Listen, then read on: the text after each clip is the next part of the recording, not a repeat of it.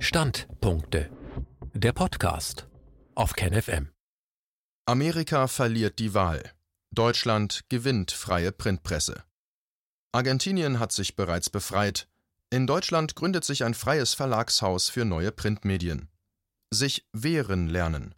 Seit sieben Monaten wird die westliche Hemisphäre von einem totalitären Putsch unter dem Stichwort Corona dominiert. Die US-Präsidentenwahl ist der Aktion untergeordnet. Das Ergebnis wird auf sich warten lassen. Ein Standpunkt von Anselm Lenz, Herausgeber der Wochenzeitung Demokratischer Widerstand. Mit jedem Tag der Ausgangssperre des Corona-Regimes in Deutschland wird der Druck im Kessel erhöht. Die Bundes- und Landesregierungen regieren ohne Volksabstimmung noch mit offener Diskussion im rechtsfreien Raum. Dies geht zu Lasten der gesamten Bevölkerung, insbesondere von Mittelstand, Kulturproduktion und Beamten, die dazu gezwungen werden sollen, ihre Amtseide zu verletzen. Das Vertrauen in politische Strukturen und Medien hat die Politklasse bereits bei einer zweistelligen Millionenzahl von Menschen im Land verwirkt. Seit sieben Monaten findet die größte Demonstrationsbewegung der europäischen Geschichte statt. Am heutigen Mittwoch demonstriert die Demokratiebewegung wieder auf und um den Alexanderplatz in Berlin ab 16 Uhr. Es ist eine von mittlerweile tausenden Demonstrationen seit dem 28. März 2020. Das Regime wird sich nun zu einer immer fanatischeren Kontrolldiktatur ausweiten oder zugunsten einer unbelasteten Generation abtrennen, die eine umfassende Öffnung gegenüber dem demokratischen Souverän, dem Volk, umsetzt. Wer sich noch immer fragt, wie der umfassende Zivilisationsbruch des Corona-Regimes medial ins Werk gesetzt wurde, erinnere sich an die Anfänge. Medienschaffende isoliert. Der mediale Gleichschaltungskurs funktionierte zu Beginn landesweit über das abrupte Homeoffice-Regime. Redakteure aller Betriebe konnten nicht in ihre Büros, sondern wurden zentral dirigiert oder ignoriert. Diskussionen, innerbetriebliche Demokratie und persönlicher Kontakt in Pressebetrieben wurden vermieden, moralischer Druck aufgebaut und bei Kritik frühzeitig Exempel statuiert. In der Isolation der Bubble wurde jeder innerbetriebliche Widerstand erstickt.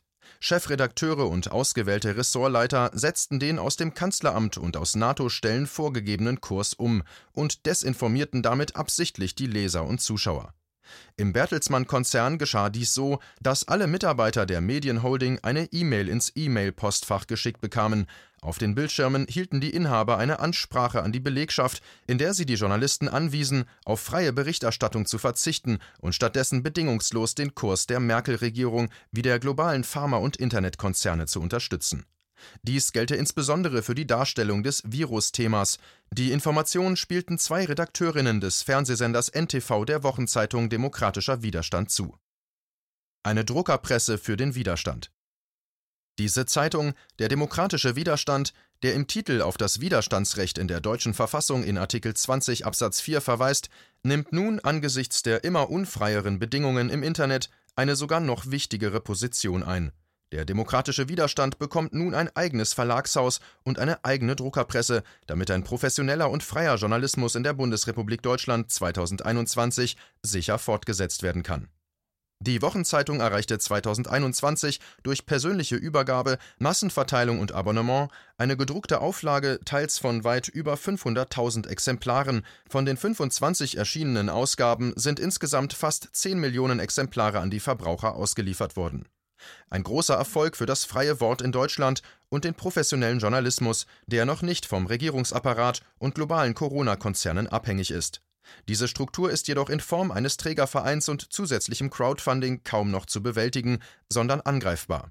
Daher es braucht die Print-Verlagshaus Sodenkamp und Lenz GmbH, benannt mit offenem Visier von den Gründern, die künftig diese wichtige Zeitung im Rahmen eines mittelständischen Medienunternehmens herausgeben und absichern werden.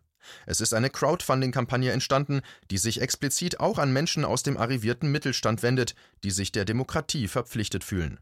Sie wird hier in Zusammenarbeit näher beschrieben und kann hier in Absprache und Zusammenarbeit mit KenFM direkt unterstützt werden. Chronistenpflicht und Demokalender auch ohne Corona gäbe es eine Menge aufzuarbeiten und jeden Anlass zu freier Information schwarz auf weiß gedruckt und damit durch das Regime nachträglich unveränderlich. Dass es bei Corona von Beginn an nicht um die Bekämpfung eines Virus geht, wurde bereits seit Mitte März 2020 bewiesen. Nach dem Kalten Krieg wird der vierte Weltkrieg gegen die eigene Bevölkerung in der NATO-Sphäre geführt.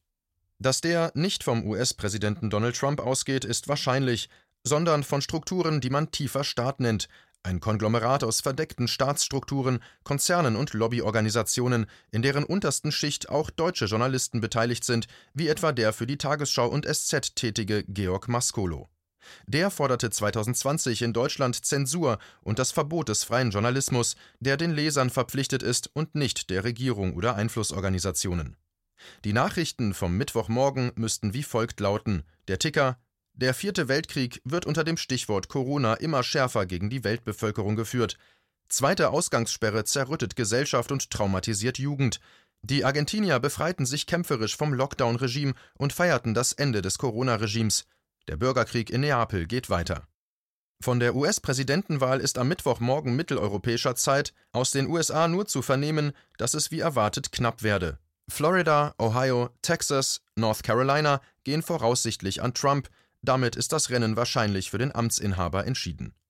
In den deutschen Medien der Tagesschau und Deutschlandradio heißt es immer wieder, man müsse einen Bürgerkrieg in den USA erwarten, wenn Trump die Wahl nicht gewinne.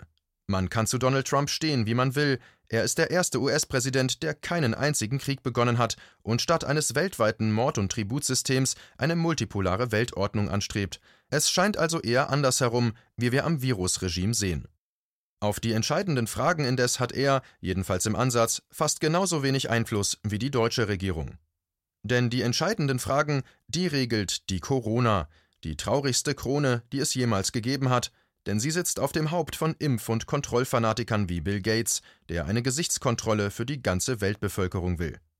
Ob er selbst da nun hindurchkommt oder eher nicht, die Corona-Havarie, die nur den Zusammenbruch des Finanzmarktkapitalismus überlagert, ist die schmachvolle, finale Niederlage für alle Amerikaner und die gesamte westliche Welt.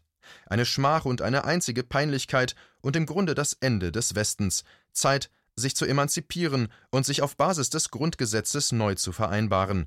Die deutsche Verfassungsbewegung lebt und wächst und wird sich durchsetzen, auf das Wahlen bald wieder etwas zählen.